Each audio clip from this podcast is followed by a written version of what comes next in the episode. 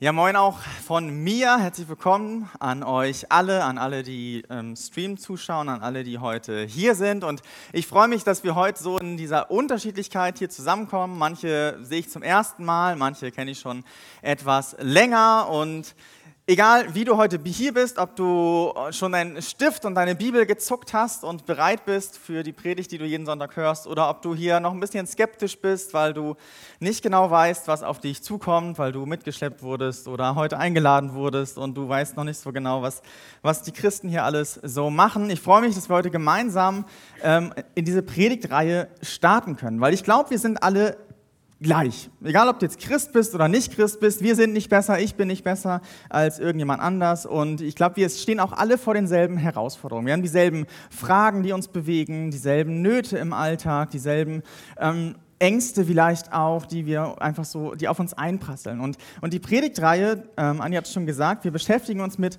mit, mit Gottes Eigenschaften. Wie ist Gott und ähm, was, was macht das mit deinem Leben? Und wenn wir uns mit Gott beschäftigen, dann hat das ganz viel mit dir zu tun. Das klingt erstmal vielleicht ein bisschen komisch, wenn wir sagen, okay, wir beschäftigen uns ja eigentlich mit, mit Gottes Eigenschaften.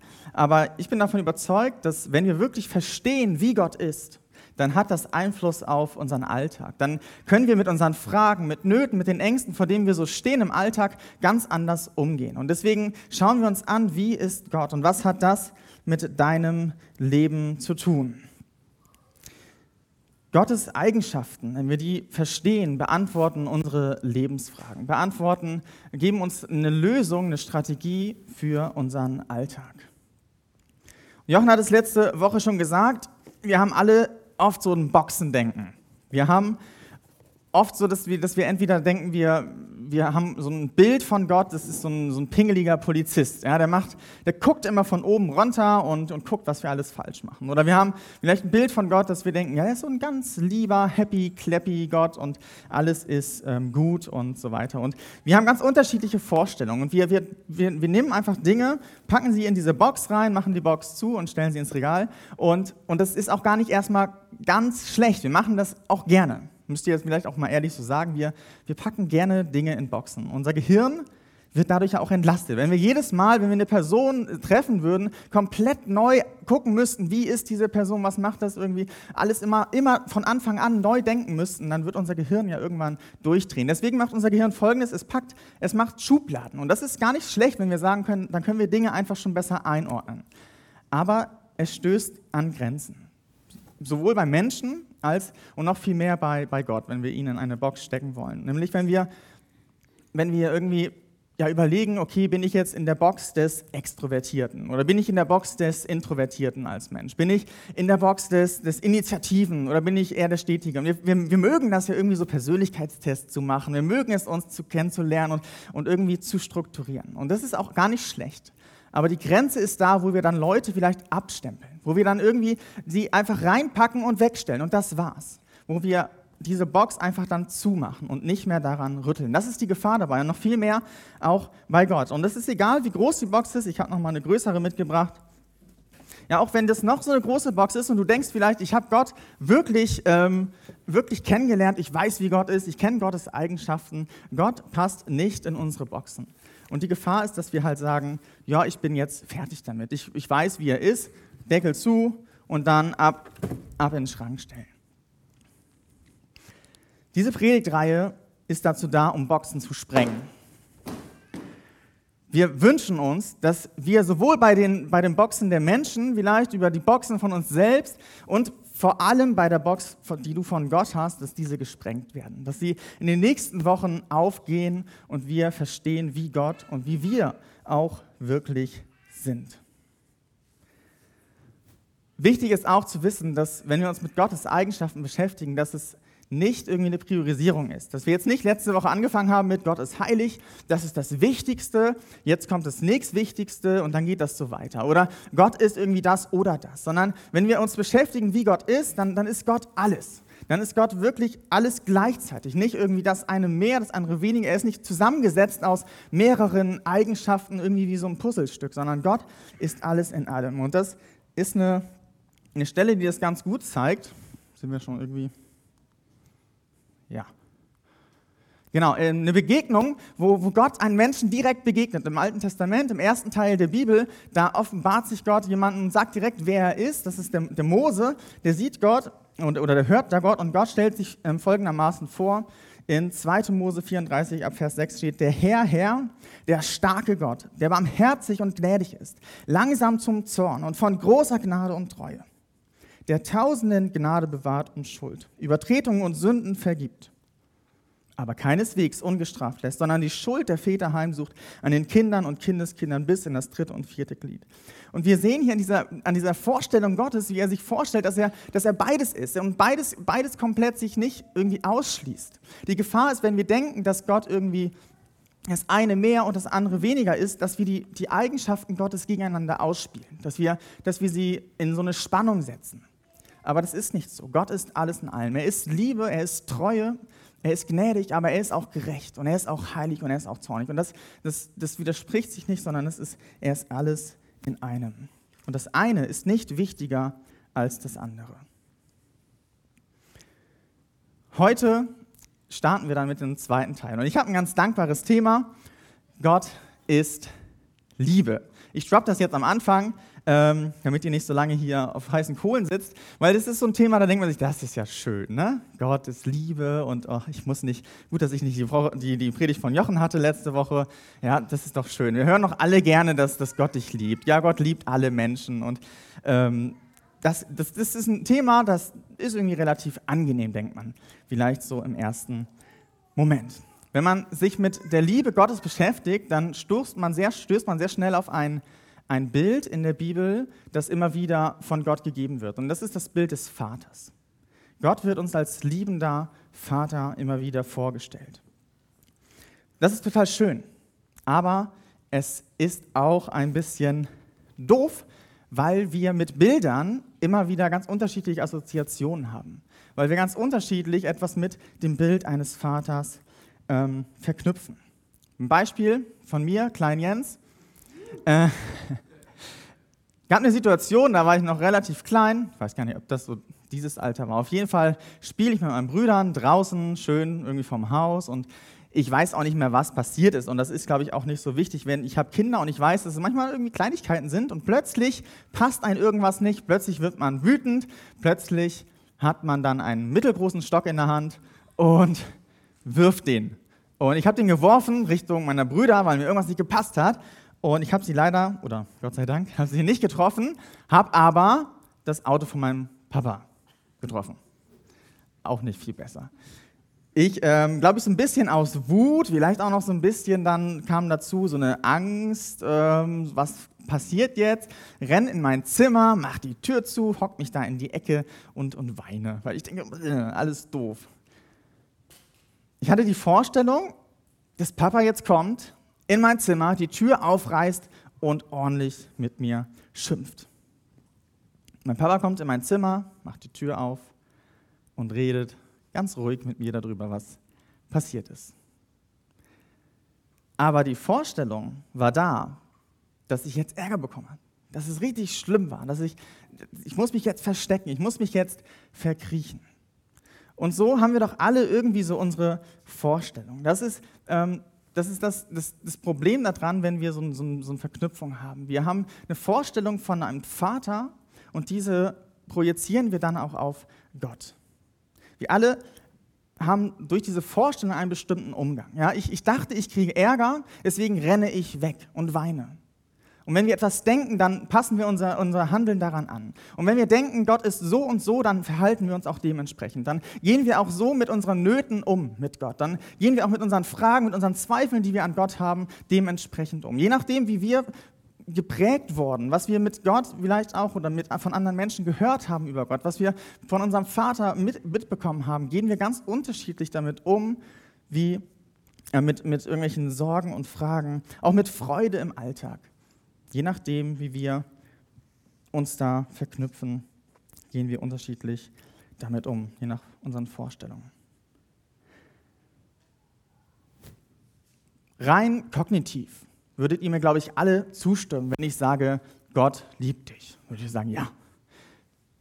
Besonders so gerade die Christen, ja, wir haben es wir haben's gesungen, diese Kinderlieder, ne, so du Volltreffer und du bist wertvoll und Gott liebt dich und man hört das die ganze Zeit und irgendwie, man weiß das ja auch, man, man weiß das von Anfang an oder man, man hört es immer wieder.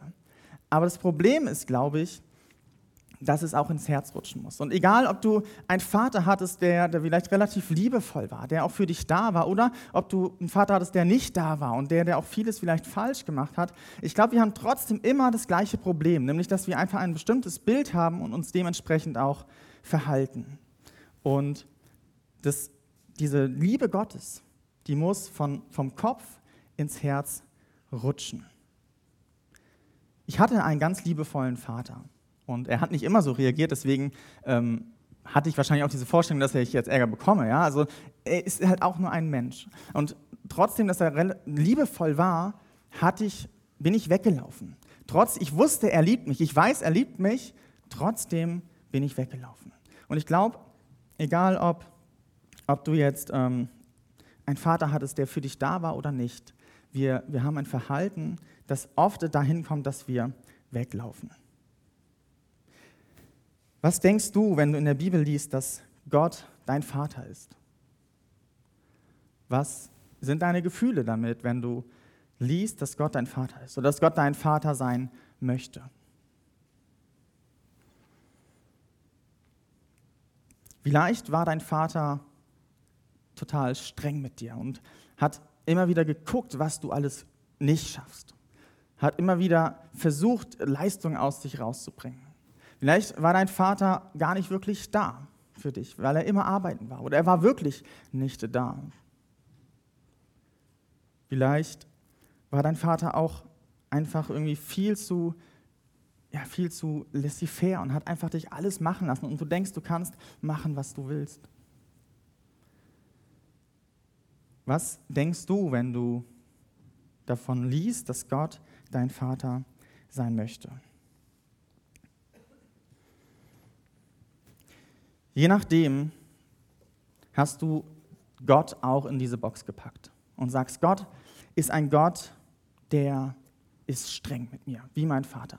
Der möchte, dass ich etwas leiste. Und du versuchst etwas zu leisten, damit du die Liebe Gottes irgendwie auch wirklich bekommst. Du versuchst irgendwie diese Leistung zu erbringen, damit er nicht aufhört, dich zu lieben. Oder du versuchst irgendwie alles alles genau so zu machen, damit er zufrieden ist. Vielleicht denkst du aber auch, du kannst machen, was du willst, weil Gott liebt mich doch und er ist, er ist halt da irgendwie da und ja, ich weiß es, aber ich mache, was ich will. Und du packst diese Vorstellung in deine Box und packst sie in deinen Schrank. Aber das ist ein Handeln, was nicht wirklich reif ist, das wie so ein Kind ist, das nicht wirklich versteht, was gutes, richtiges Handeln ist. Und wir, wir sind dann, wir, wir rennen dann weg. Und wir haben dann unsere Vorstellung. Und wir, wir, wir haben dann die Scham irgendwie, wir haben dann irgendwie die Wut in uns, wir haben dann irgendwie diese Angst vielleicht auch in uns. Und egal, ob du Christ bist oder nicht, wir kennen das doch alle, dass wir uns irgendwie nicht geliebt fühlen, dass wir uns irgendwie nicht genug fühlen, dass wir irgendwie denken, wir müssten doch jetzt eigentlich uns verändern. Wir müssen noch mal irgendwie wirklich was angehen. Wir müssen noch mal was anpacken, aber es klappt nicht. Und wir, wir versuchen Dinge immer wieder.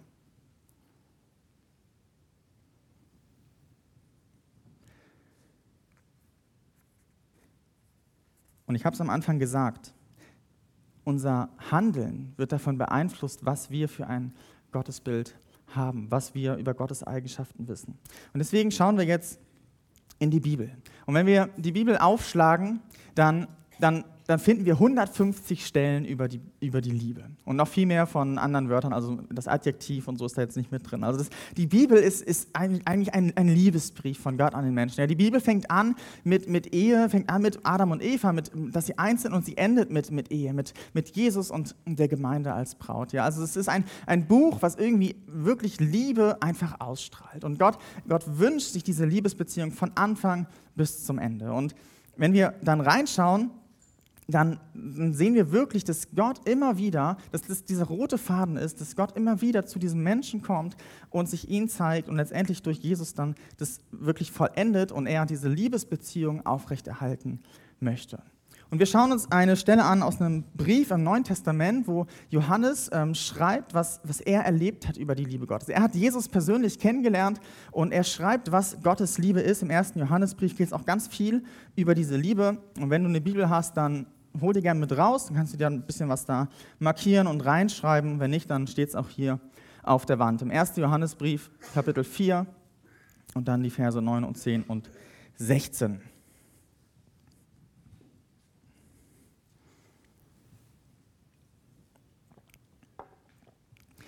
Da steht, Gottes Liebe zu uns ist darin sichtbar geworden, dass er seinen einzigen Sohn in die Welt sandte, um uns in ihm das Leben zu geben. Die Liebe hat ihren Grund nicht darin, dass wir Gott geliebt haben, sondern dass er uns geliebt und seinen Sohn als Sühnopfer für unsere Sünden gesandt hat. Und dann Vers 16. Wir haben jedenfalls erkannt, dass Gott uns liebt und wir glauben an seine Liebe. Gott ist Liebe und wer in dieser Liebe lebt, der lebt in Gott und Gott lebt in ihm. Gott ist Liebe. Und wir lesen hier aber, dass diese Liebe irgendwie auch nicht wirklich da war, dass sie irgendwie gebrochen war. Und vielleicht hast du von Adam und Eva schon mal gehört. Und das ist da, wo alles ähm, begann schief zu laufen. Gott schafft den Menschen als sein Ebenbild. Er macht sie als ein Teil von sich.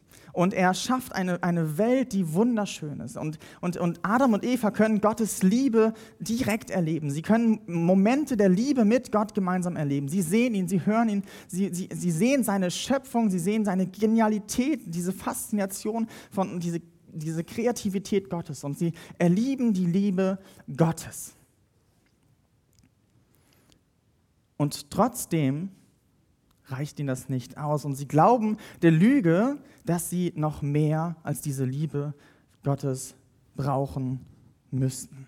Und dann steht in 1. Mose 3, Vers 6, als die Frau nun sah, wie gut von dem Baum zu essen wäre, was für eine Augenweide er war und wie viel Einsicht er versprach, dann nahm sie eine Frucht und aß. Sie gab auch ihrem Mann davon, der neben ihr stand. Auch er aß. Ja, sie nimmt es, weil sie denkt, sie braucht noch mehr. Ich habe ich hab die unendliche Liebe Gottes hier, aber ich brauche noch mehr. Sie dreht sich weg von diesem Angebot der Liebe und, und, und rebelliert mit dieser Aktion gemeinsam mit ihrem Mann gegen Gott. Und was ist dann die Reaktion? Als sie gemerkt haben, dass das falsch war, was sie gemacht haben. Als sie gemerkt haben, dass es nicht gut war. Genau wie Klein Jens. Sie verstecken sich. Sie laufen weg. In Vers 8, am Abend, als es kühler wurde, hörten sie, Jahwe Gott, das ist der, der Name Gottes, durch den Garten gehen. Und da versteckten sich der Mann und seine Frau vor Gott zwischen den Bäumen. Sie rennen weg und verstecken sich. Denn da, wo wir uns von der Liebe Gottes wegdrehen, da fängt plötzlich Scham an. Da ist plötzlich Angst. Da sind plötzlich Sorgen und Nöte. Ohne die Liebe Gottes kommen diese schlechten Eigenschaften hervor. Der Mensch hat dieses schlechte Verhalten in die Welt gebracht, hat Egoismus in die Welt gebracht, hat dieses, dieses, dieses, diese, diese Sucht nach mehr in die Welt gebracht, dieses, ähm, diesen, diesen Drang danach, immer weiter voranzugehen, immer mehr zu haben, immer mehr so sein zu wollen wie Gott. Und dadurch kommt Not und Machtmissbrauch und Lüge und Betrug in diese Welt. Deswegen steht im 1. Johannesbrief, dass Jesus auf diese Welt gekommen ist und dass er die Liebe wieder hergestellt hat. Diese Möglichkeit dieser, dieser Liebesbeziehung wieder ähm, zu Gott zu haben. Jesus kommt in diese Welt. Er wird Mensch als Sohn Gottes und stirbt am Kreuz. Das ist dieses Sühneopfer. Er nimmt, er nimmt diese ganze Schuld, diese Rebellion, die Adam und Eva und die jeder Mensch danach gemacht hat gegen Gott und bezahlt dafür, weil Gott eigentlich, das haben wir letzte Woche gehört, er ist heilig, er ist ein verzehrendes Feuer. Er ist genauso gerecht, er ist gerecht und er, wird, er müsste das alles bestrafen. Aber Jesus nimmt diese Schuld und bezahlt dafür, indem er unschuldig am Kreuz stirbt. Und er, er schafft dadurch wieder eine Liebesbeziehung zwischen dem Menschen und Gott. Und dann steht im selben Brief, ein paar Verse später, in Vers 17, wenn das bei uns der Fall ist, also diese, dieses Glauben an der Liebe, wenn das der Fall ist, hat uns die Liebe von Grund auf erneuert. Und das ist das, das Muster, wenn wir jetzt diese Stellen zusammennehmen, dass, dass, dass ohne die Liebe Gottes, dass dort, dass dort schlechtes Verhalten ist, unreifes Verhalten ist, dass da, dass da Verhalten ist, dass wir weglaufen vor Gott, dass wir ein, ein, ein Verhalten haben, was uns selbst nicht gefällt, wo wir merken, dass das ist nicht das, was wir eigentlich wollen. Wir machen uns Angst, wir machen uns Sorgen, wir, wir ver vergraulen uns irgendwie in unserem Zimmer und denken, das müsste jetzt alles so und so laufen und ich weiß auch nicht mehr weiter. Aber wenn wir uns dann die, der Liebe zuwenden, die Jesus wieder dargelegt hat, dann macht uns das von Grund auf neu. Und dann stand ja in den Versen davor, wir haben erkannt, dass, Gottes, dass Gott uns liebt und wir glauben an seine Liebe. Gott ist Liebe und wer in dieser Liebe lebt, der lebt in Gott. Ja, und dann aus, aus diesem Glauben, aus dieser Erneuerung kommt dann auch ein Lebenswandel. Und das wird zusammengefasst nochmal ganz gut in, im Epheserbrief. Ja, seid nun Nachahmer Gottes als geliebte Kinder. Zuerst kommt die Identität, zuerst kommt dieses Grund, diese grundsätzliche Erneuerung Gottes durch seine Liebe. Zuallererst kommt einfach, dass du ein geliebtes Kind bist. Und dann kommt das Leben in dieser Liebe. Dann kommt ein Wandel in dieser Liebe, wie auch Christus uns geliebt hat und sich selbst für uns hingegeben hat. Lebt dann auch in dieser Liebe. Zuerst kommt die Identität. Wir sind geliebte Kinder Gottes. Und dann kommt der Wandel, das Verändern in unserem Alltag. Dann kommt die Veränderung da rein, wie wir so leben können mit unseren Mitmenschen, mit uns selbst, dass es gut ist. Gottes Liebe schafft Identität, die Einfluss schafft. Gottes Liebe schafft Identität, die Einfluss schafft. Ja, seine, seine Identität gibt mir die, die, die Grundlage dafür, dass ich Einfluss habe, einen guten Einfluss habe zu meinen Mitmenschen, zu, bei mir selbst, in meinem Leben, in meinem Alltag. Zuerst kommt die Identität und dann kommt der Wandel, das Leben, der gute Einfluss. Die Veränderung in meinem Leben, in deinem Leben kommt dadurch, dass wir verstehen, dass Gott uns wirklich liebt. Aber wie kann das, wie kann das ganz praktisch aussehen, dass wir, dass wir so, ein, so ein gutes Handeln haben? Und ich habe ein Buch gelesen, ich habe das Buch nicht gelesen, meine Frau liest dieses Buch und da beschäftigt es sich, äh, er sich, der, der Autor, mit die, genau so einem reifen Handeln. Er beschäftigt sich damit, was ist gutes Handeln? Wie kann ich wirklich ein, ein, ein, ein Leben führen, das gut für mich ist, das gut für meine Mitmenschen ist, das gut für Gott ist? Er betitelt das halt als reifes Handeln. Und er schreibt dann ähm, in dem Buch, gemäß der Bibel lassen sich die einzelnen Merkmale, die er davor halt aufgezählt hat, der Reife in einem einzigen Wort zusammenfassen. Liebe. Reif ist, wer liebt.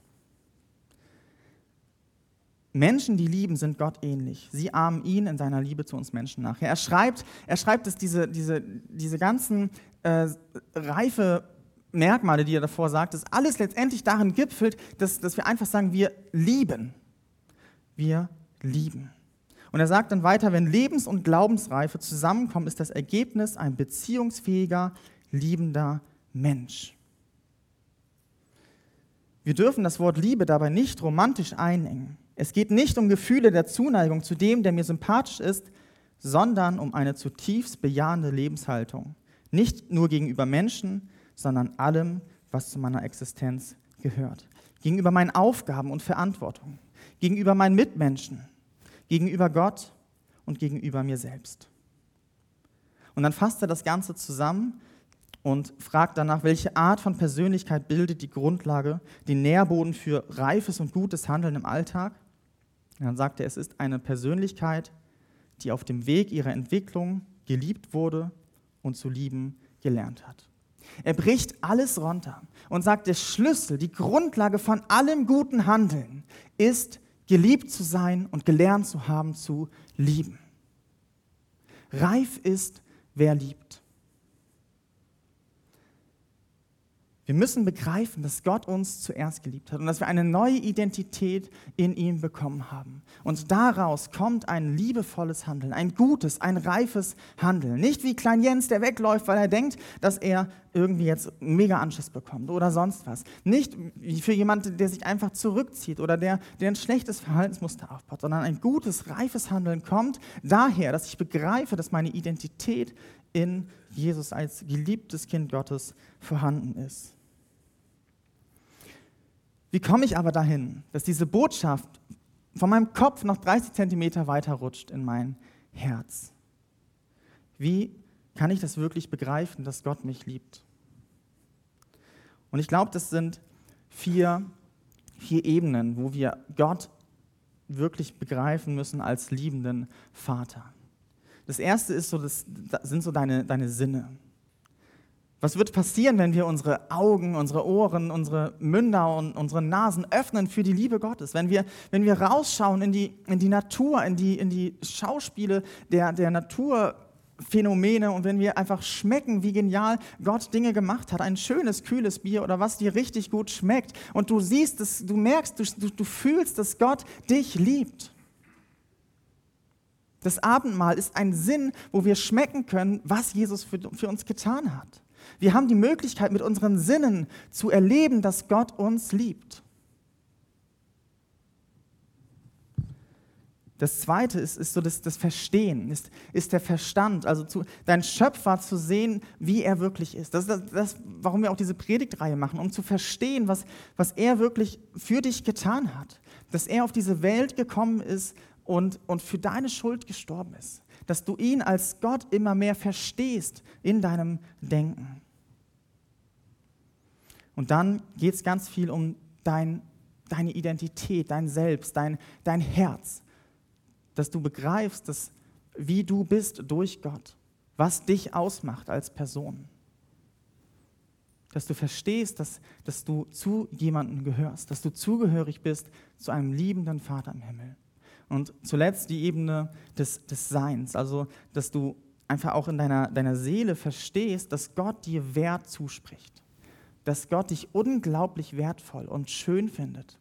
Und dass er dich so, wie er dich gemacht hat, perfekt gemacht hat. Und dass er dir das zuspricht.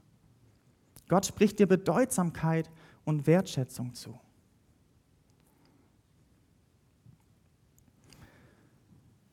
Was wird passieren, wenn wir wirklich begreifen, dass Gott uns liebt?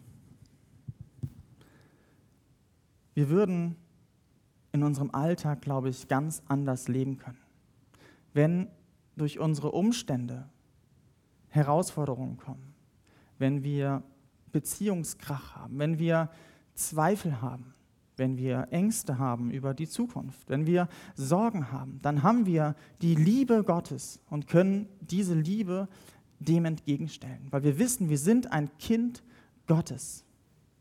Weil wir wissen, nichts kann uns aus dieser Liebe reißen. Das steht in der Bibel, nichts aus dieser Welt, nichts, keine Gewalten, keine Mächte können uns aus dieser Liebe herausreißen.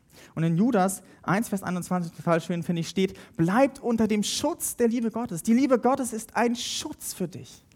Die Liebe Gottes schützt dich. Sie schützt dich vor den ganzen Anfeindungen, den ganzen schlechten Dingen dieser Welt, diesen ganzen schlechten Dingen, die auf dich einprasseln wollen. Richtet eure Hoffnung ganz auf die Barmherzigkeit von Jesus Christus. Guckt diese Liebe Gottes an und lasst sie in euer Herz rutschen. Und dadurch wird ein, ein Schutzmantel über euch ausgespannt.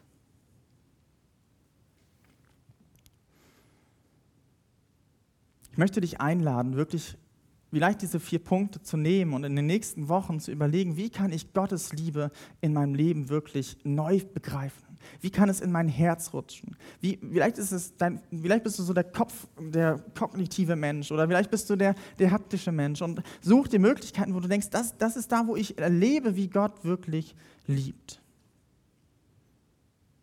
Nimm dir vor, Gottes Liebe wirklich weiter zu ähm, vertiefen. Und wenn du heute zum ersten Mal von der Liebe Gottes gehört hast, dann, dann möchte ich dir das einfach auch nochmal zusprechen, diesen Vers, dass, dass Gottes Liebe dich rausholen kann aus, aus vielleicht dein, dein Alltagsrad, aus deinen, deinen Sorgen, die du vielleicht hast, wo du genau merkst, ich, ich, ich weiß auch manchmal einfach nicht weiter und ich weiß auch nicht, was, was mir jetzt irgendwie daraus helfen kann. Das ist Gottes Liebe. Es ist dieses Glauben an die Liebe Gottes, das Glauben daran, dass Jesus am Kreuz diese Liebe bewiesen hat und für dich und mich gestorben ist. Gottes Liebe ist ein Schutz für unseren Alltag. Und ich möchte mit einem Video schließen und eigentlich ist das Video, glaube ich, hauptsächlich für mich, weil ich genau weiß, dass ich vielleicht noch nicht morgen, aber wahrscheinlich Dienstag oder Mittwoch einfach wieder da sein werde im Alltag und dass ich weiß, es prasseln wieder Dinge auf mich ein. Meine Ehe und meine Kinder, die Arbeit, Gemeinde Aufgaben, andere Sachen, die zu tun sind und, und Umstände und Versuchungen. Und der Teufel versucht, mir wieder Beine zu stellen, mich zu Fall zu bringen. Und ich weiß es ganz genau, dass ich wieder Momente haben werde, wo ich nicht glauben kann, dass ich geliebt bin. Wo ich genau weiß, dass, dass ich da sein werde und nicht weiter weiß. Und vielleicht kennst du das auch, dass du, dass, du, dass du genau weißt, wenn ich Montag jetzt wieder zur Arbeit gehe, dann steht ein Berg vor mir und ich weiß nicht, wie ich das schaffen soll. Vielleicht, vielleicht hast du Dinge in deinem Alltag, wo du, wo du nicht mehr weiter weißt. Wo du denkst, wie soll das werden? Und du bist in diesem Lauf des Lebens und, und es fühlt sich ewig an und das kostet dir Kraft und es kostet irgendwie ganz viel Energie und du, du kommst gefühlt einfach nicht weiter. Du wünschst dir eigentlich Veränderungen in deinem Leben. Du wünschst dir bessere, ähm, besseres Verhalten in deinem Alltag, mit dir selbst, mit anderen Menschen und mit Gott. Aber es klappt und klappt nicht. Und dieses Video gibt uns eine Lösung dafür. Es zeigt, wie wir diese Dinge bewältigen können und fasst das Ganze heute nochmal zusammen. Und es zeigt einen Sohn, der einen Ironman bezwingen möchte.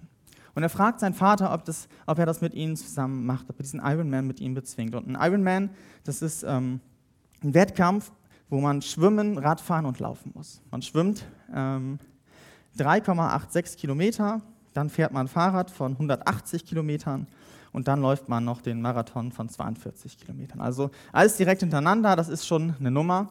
Und er möchte das aber tun. Das Problem ist aber, dass dieser Sohn seit seiner Geburt gelähmt ist, weil er bei der Geburt nicht genug Sauerstoff bekommen hat. Aber er, er, er möchte diesen Iron Man mit seinem Vater bezwingen. Und dieser Vater läuft mit ihm ähm, diesen Iron Man.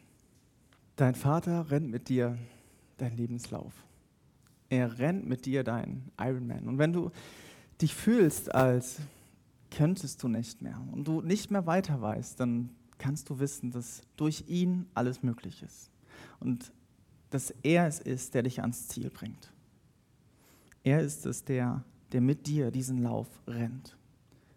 Und dafür möchte ich jetzt gern noch beten.